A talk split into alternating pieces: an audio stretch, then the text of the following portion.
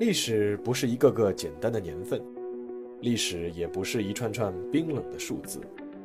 历史不仅有深度、有厚度，其实也有温度。行事有态度，做人有温度。我是馒头大师，欢迎来到历史的温度，让我们读懂过去，活好当下，探面未来。各位听众朋友们，大家好，欢迎来到馒头说历史的温度。那么今天呢，我们还是继续《岁月如歌》这个专辑。现在，让我们随着时光机器来到一九九七年。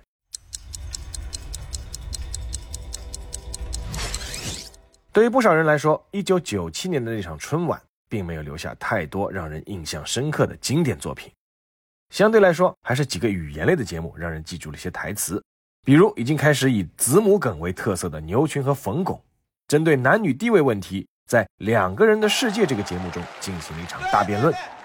如今回过头来看，有些梗所用的素材已经有明显的时代烙印，现在的孩子估计已经挺难理解了。男人就是大哥大呀，啊，大哥大，你听这名字都得听他的。女人就是 BB 机啊，BB 机一呼，你大哥大乖乖的就得回呀。不过有些还是依旧能让人摇头苦笑。球队为什么这次亚特兰大奥运会就拿了一块银牌啊？啊，就因为足球队里头少一个男的。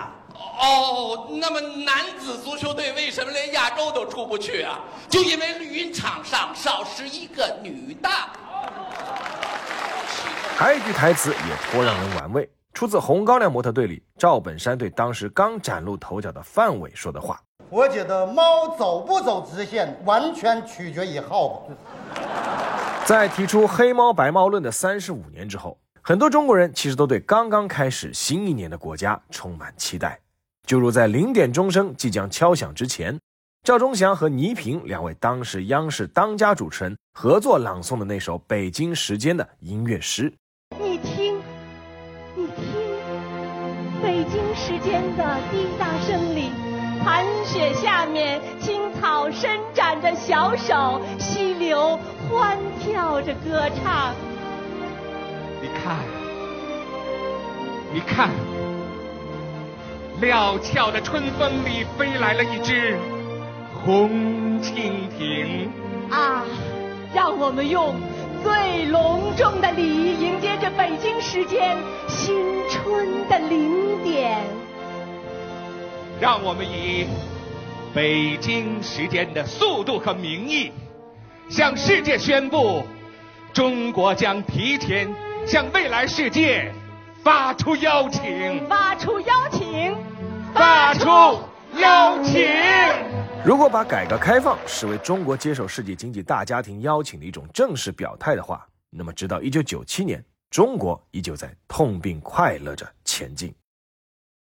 从经济数据来看，一九九七年的中国 GDP 已经接近了七点九万亿元。虽然百分之九点三的增长率是七年来首次跌破两位数增长，但增长速度依旧是超乎想象且脚步稳健。尤其是这一年的通货膨胀率也从前几年的两位数回到了比较理想的百分之二点八。但是国内经济也不是没有令人头痛的问题。一九九七年，中国的国企亏损面已经达到了百分之四十三点九。亏损额达到了一千四百二十一亿元，当年国企的净利润只有五百四十亿元，已有成为国家财政包袱的趋势。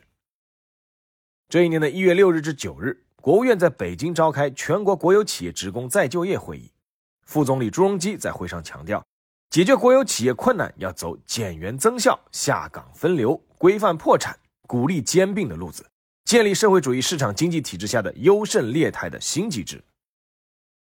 如果说劣态是经济发展规律中的一种必然规律的话，那么优胜的优如何判断、如何发展、如何壮大，是一九九七年的中国经济试图寻找的一个新课题。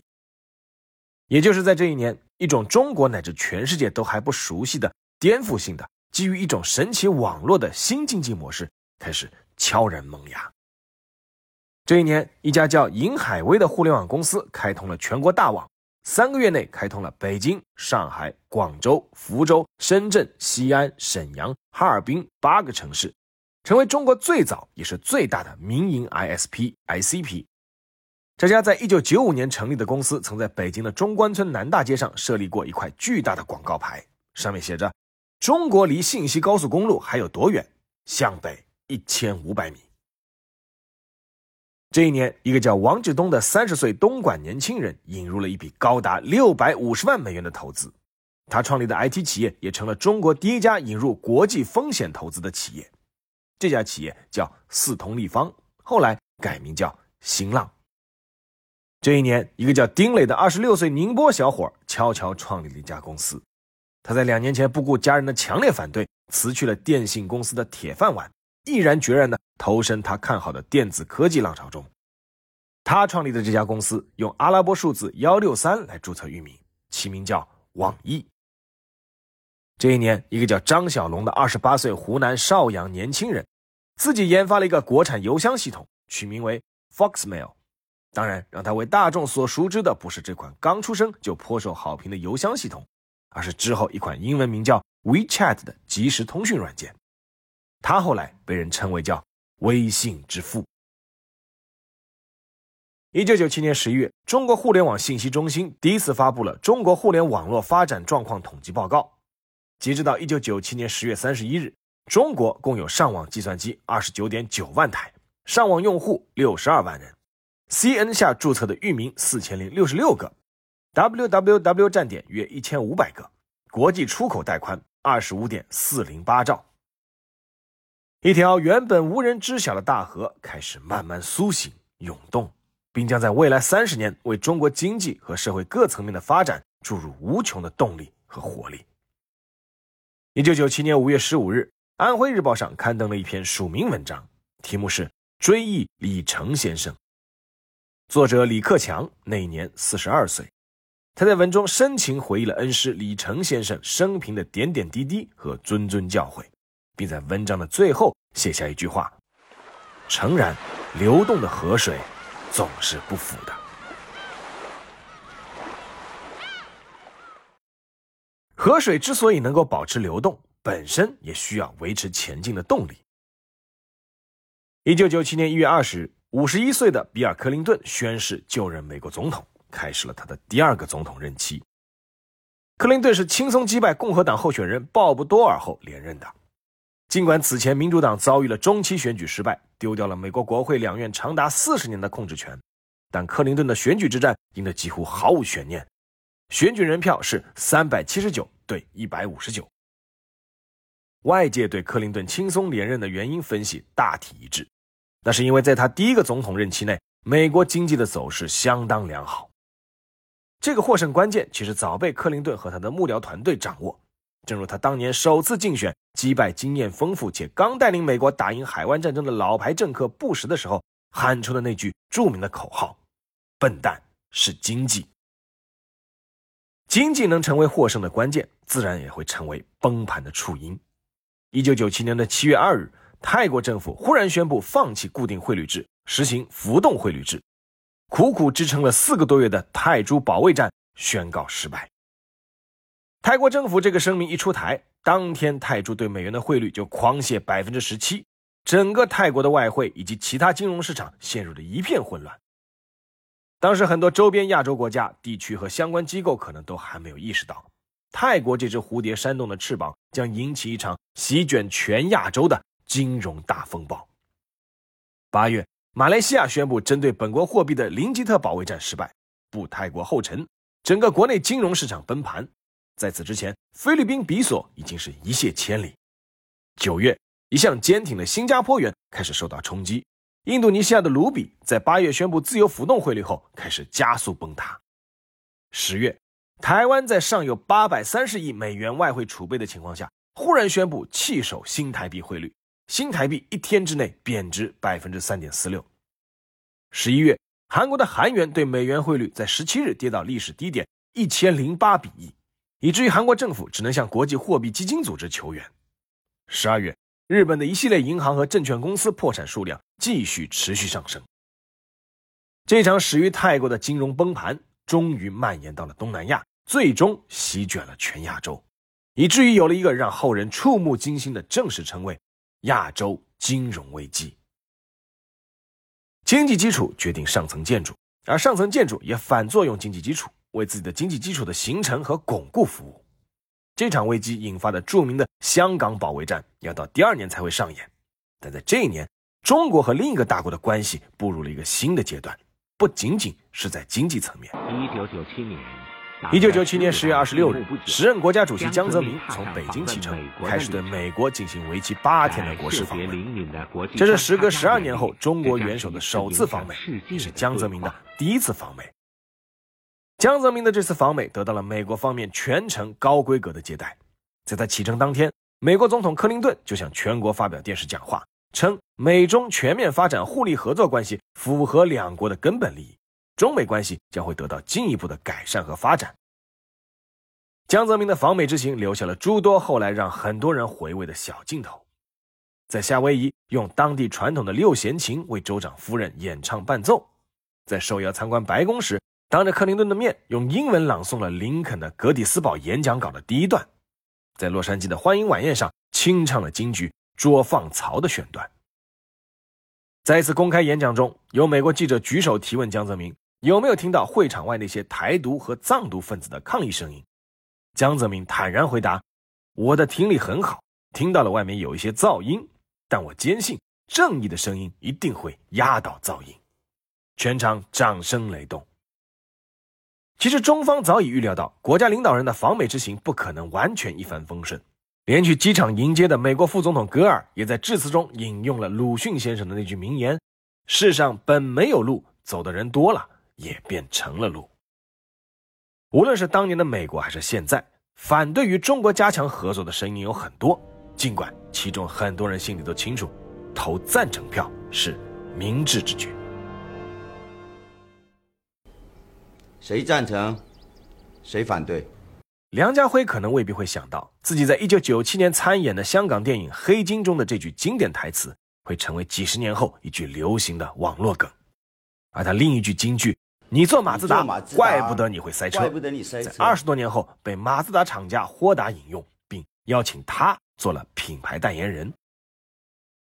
事实上，《黑金》的一号男主并不是演技耀眼的梁家辉，而是刘德华。但正如华仔的光芒在这部电影里被掩盖一样，那一年的香港电影圈其实也没有太多拿得出手的作品。刘德华的另一部作品《天地雄心》，李连杰的《黄飞鸿之西域雄狮》，成龙的一个好人。郑伊健的《古惑仔四》，包括周星驰的《算死草》和《九七家有喜事》，大多是一些一提起片名，观众们会说“哦，我知道”，但仔细一想，却没有多少留下太多深刻印象的作品。当然，那一年的内地电影市场闪光点也不算多，除去开创不少先河的冯小刚的《甲方乙方》和张艺谋罕见尝试荒诞风格的《有话好好说》，也没有太多拿得出手的作品。相比之下，一九九七年的电视剧市场倒是一片繁荣，并呈现出一个鲜明特点：古装戏大热。由张国立和邓婕主演的《康熙微服私访记》一播出就引起关注。尽管也有评论家指出，这部剧只是满足了不少中国老百姓的青天大老爷情节以及先抑后扬的复仇爽感，但剧本台词扎实，演员表演到位，确实也是这部剧的特点。以至于当年不少人都多少能够开口抑扬顿挫地哼上一句主题曲。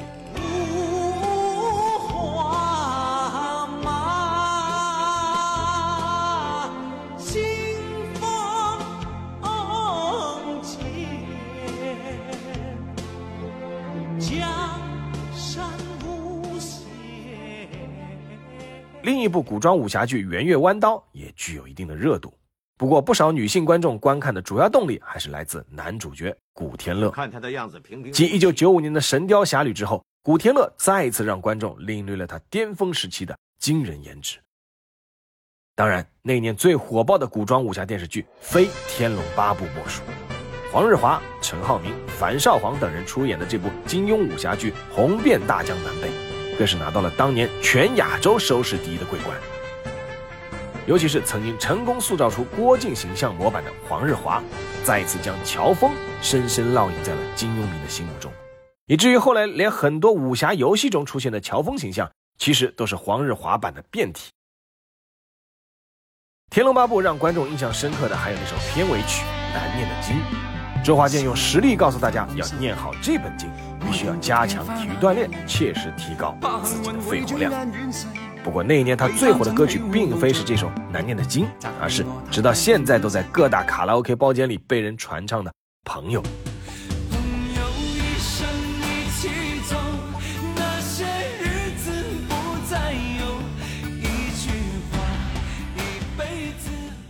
就像“朋友一生一起走”那句歌词被无数人传唱一样，刘德华在那一年凭借一首《冰雨》也贡献了一句经典歌词，只是后来经常会成为互联网形容自己一时懵掉的搞笑梗。冷冷的冰雨在脸上胡乱的拍，乱乱的眼泪如果要说到乱，这一年的内地乐坛倒是颇有点乱象，不过这个乱是百花齐放的乱。屠洪刚在这一年推出了一首《中国功夫》。那种带有京剧唱腔的曲风，让人觉得耳目一新。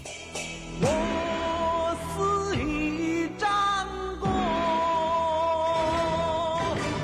站似一棵松蒙古族歌手腾格尔的《天堂》，用一种一步三回头的曲折苍凉唱腔，让人依稀领略到了草原之美。而他自己也因为这种独特的唱腔，成为后来互联网演唱博主最喜欢模仿的唱腔之一。蓝蓝的天空，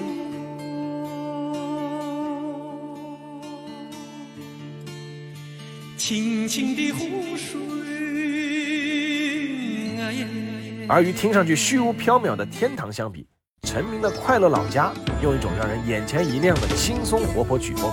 唱出了人们内心对快乐老家的向往。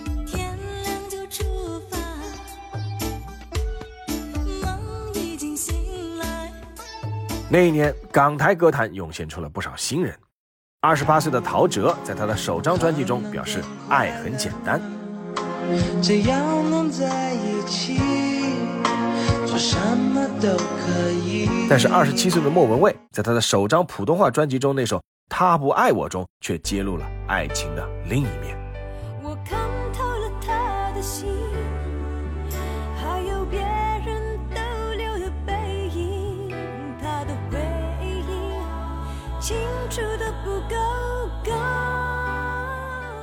二十三岁的张震岳在《爱的初体验》中回忆年轻人初涉爱河时的那份青涩。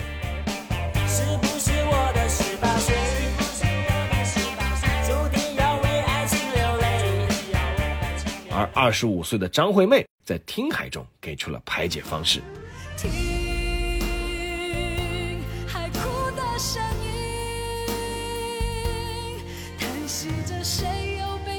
值得一提的是，张惠妹是一九九六年十二月凭借第一张专辑《姐妹》出道的，这张专辑创下了销售一百零八万张的奇迹，打破了中国台湾地区当年的本地纪录。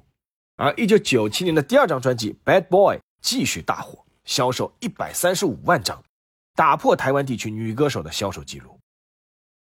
成名以后，张惠妹一直很感激一路提拔她的那位伯乐，但是那位伯乐却再也看不到她之后的辉煌了。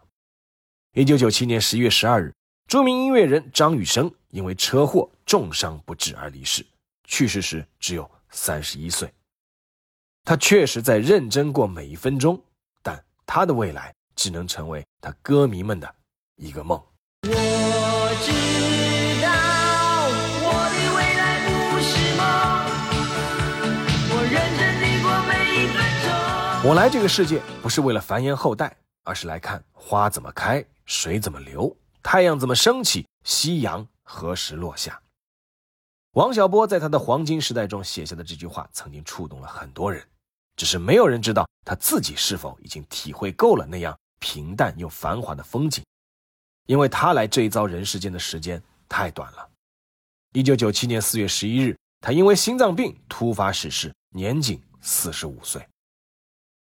在这一年逝世的还有七十七岁的汪曾祺。这位作家在年轻时经历过不少坎坷和颠簸，也遭受过不少不公的待遇，却始终能保持一种恬淡随和的心态，并用文字将这份心态表达出来，感染着一批又一批的人。汪曾祺是高邮人，后来在抗战期间一路颠沛去了西南联大，然后又去了北京。在他的很多作品中，都流露出了浓浓的思乡情绪，而思乡的情绪是人类共有的，无论中外。这一年，五十四岁的约翰·丹佛在加州一个小镇附近驾驶一架双人小飞机起飞，不久之后，飞机就坠毁了。他的众多歌迷都期盼有那么一条乡村小路，带着他去了本该属于他的那个家乡天堂。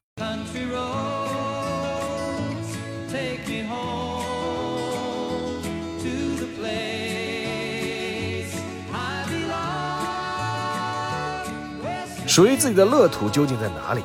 有的人究其一生没有找到，有的人觉得自己找到了，却没有时间享受了。一九九七年八月三十一日凌晨，巴黎市民在塞纳河畔看到了一场不亚于好莱坞大片的追车戏。几辆风驰电掣一般的摩托车紧紧咬住一辆黑色的奔驰二八零 SE 轿车，在市中心的街头上飞驰。最终，轿车撞到了阿尔玛桥下公路隧道的一根分界水泥柱上。当救援人员赶到现场时，奔驰轿车车体已经是完全变形，成了一堆扭曲的金属。人们最后只能切割开车顶，救出了其中一名身负重伤的女子。凌晨四点，那名女子因为胸部大出血，在医院逝世，年仅三十六岁。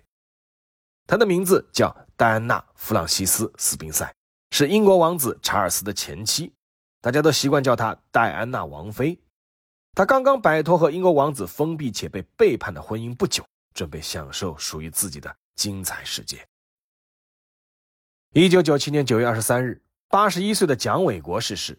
他的一生并没有被蒋介石委派担任过什么实权性的职务，但在蒋介石和蒋经国去世以后，一直被视为蒋家人在台湾的最大象征。蒋纬国晚年在多个不同场合都表达过同一个观点，那就是希望两岸早日统一。有一次，他的语气堪称严厉。他说：“我们都是中国人，所以必须认定只需要一个中国。凡是否定中国、否定自己是中国人，即为叛国，且为两岸共同之敌。”事实上，回归和统一在一九九七年已经迈出了坚实的第一步。一九九七年六月三十日二十三时五十分，一场特别的防务交接仪式在香港的威尔士军营举行。一队英姿飒爽的中国人民解放军驻港部队整齐划一地走到军营前。时任中英防务交接仪式中，中方指挥官首批驻港部队军务参谋谭善爱向英军爱丽丝中校敬礼，对方回礼。随后，三十三岁的谭善爱用铿锵有力的语气，一字一句地讲出了一句话。这句话在之后的互联网上被无数中国人无数次的点赞和播放。你们可以下岗，我们上岗。祝你们一路平安。与此同时，在离威尔士军营不到一公里的香港会展中心灯火通明，中英两国政府香港交接仪式在这里举行。二十三点四十六分，中英双方主要领导人入场；二十三点五十六分，中英双方护旗手入场，象征两国政府香港政权交接的降旗升旗仪式开始。出席仪式的中外来宾全体起立。全场的目光都集中到竖立在主席台主礼台前东西两侧的旗杆上。二十三点五十九分，英国国旗和香港旗在英国国歌乐曲声中缓缓降落。随着米字旗的徐徐降下，英国在香港一个世纪的殖民统治宣告结束。一九九七年七月一日零时整，中国人民解放军军乐团奏起雄壮的中华人民共和国国歌。中华人民共和国国旗和香港特别行政区区旗一起徐徐升起。从这一刻开始，中国政府开始对香港恢复行使主权。零点四分，时任中华人民共和国主席的江泽民在会场庄严宣告：根据中英关于香港问题的联合声明，两国政府如期举行了香港交接仪式，宣告中国对香港恢复行使主权。中华人民共和国香港特别行政区正式成立。经历了百年沧桑的香港回归祖国，标志着香港同胞从此成为祖国这块土地上的真正主人。香港的发展从此进入一个崭新的时代。江泽民说：“历史将会记住提出‘一国两制’创造性构想的邓小平先生。我们正是按照‘一国两制’伟大构想指明的方向，通过外交谈判，成功的解决了香港问题。”终于实现了香港回归祖国，但是那位老人却没有等到这一天。一九九七年二月十九日，邓小平在北京逝世，享年九十三岁。曾担任香港特别行政区筹备委员会委员的邵天任后来回忆，一九八二年九月二十四日，七十八岁的邓小平在北京人民大会堂福建厅接见了英国首相撒切尔夫人。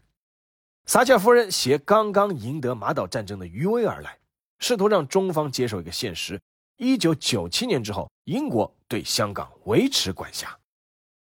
面对铁娘子，曾有外号叫“钢铁公司”的邓小平直接回复：“香港回归问题涉及主权问题，主权问题不是一个可以讨论的问题。”在离开人民大会堂时，可能因为鞋子不合脚，撒切尔在走下台阶时一脚踩空，结结实实的摔了一跤。一九八三年六月二十五日，邓小平在人民大会堂会见港区全国人大代表和政协委员。很多当时参会的人员都清楚的记得，邓小平问大家：“九七后香港实行资本主义还要继续多久？十五年？”场内没有声音。邓小平又问：“三十年？”还是没有反应。邓小平伸出五个手指，提高嗓门说道：“五十年？五十年不变可以了吗？”语音刚落，全场响起热烈的掌声。又有人进一步问道：“五十年是从哪一年算起？”邓小平回答说。当然，从回归日算起，五十年不变。一九九零年一月，李嘉诚在人民大会堂受到了八十五岁的邓小平的接见，他清楚的记得邓小平对他说了这样一句话：“，我我们九七年就是要中国收回香港之后，到香港自己的土地上走看一下。”一九九二年，很多参与接待邓小平南巡的政府人员都清楚的记得一月十九日。邓小平的专列上午刚到深圳，顾不上休息，下午就要求安排参观。第一站安排的是让邓小平参观黄港口岸。邓小平当时站在深圳河大桥桥头的边境上，久久地凝视对面的土地，良久不语。而对面就是香港。就在南巡期间，邓小平在深圳国贸大厦五十三层的旋转餐厅里俯瞰深圳的市容，再一次重复了当年的那句话。我要活到一九九七年，去香港走一走，看一看。一九九七年二月二十四日上午，邓小平的灵车从三零幺医院驶出，前往八宝山。短短两公里多的路途旁，挤满了十多万冒着严寒自发赶来的人民群众，很多人都痛哭失声，不能自已。在北京逝世，享年九十三岁。人群中，几个年轻人拉出了一面自制的标语，那幅画面不禁让人想起了1984年国庆节群众游行时那几个北大学生打出横幅时的那个场面，只不过这一次多了一个字。这幅横幅上写的是“小平，您走好”。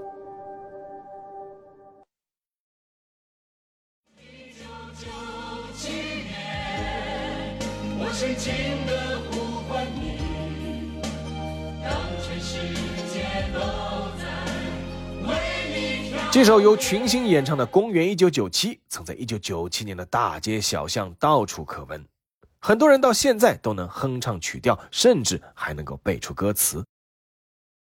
而“昂贵”这个词，被不少人后来理解为对时间流逝的珍惜。正如这一年电影《甲方乙方》中那句之后被人不断引用的台词：“一九九七年过去了，我很怀念他。”但无论个人还是国家。不可能永远活在怀念里，时间总会流逝，生活还要向前。邓小平逝世的消息传出的第二天早上凌晨四点，央视记者在一个菜场里采访一位卖菜的妇女，问她：“你担不担心邓小平逝世会影响现在的政策？”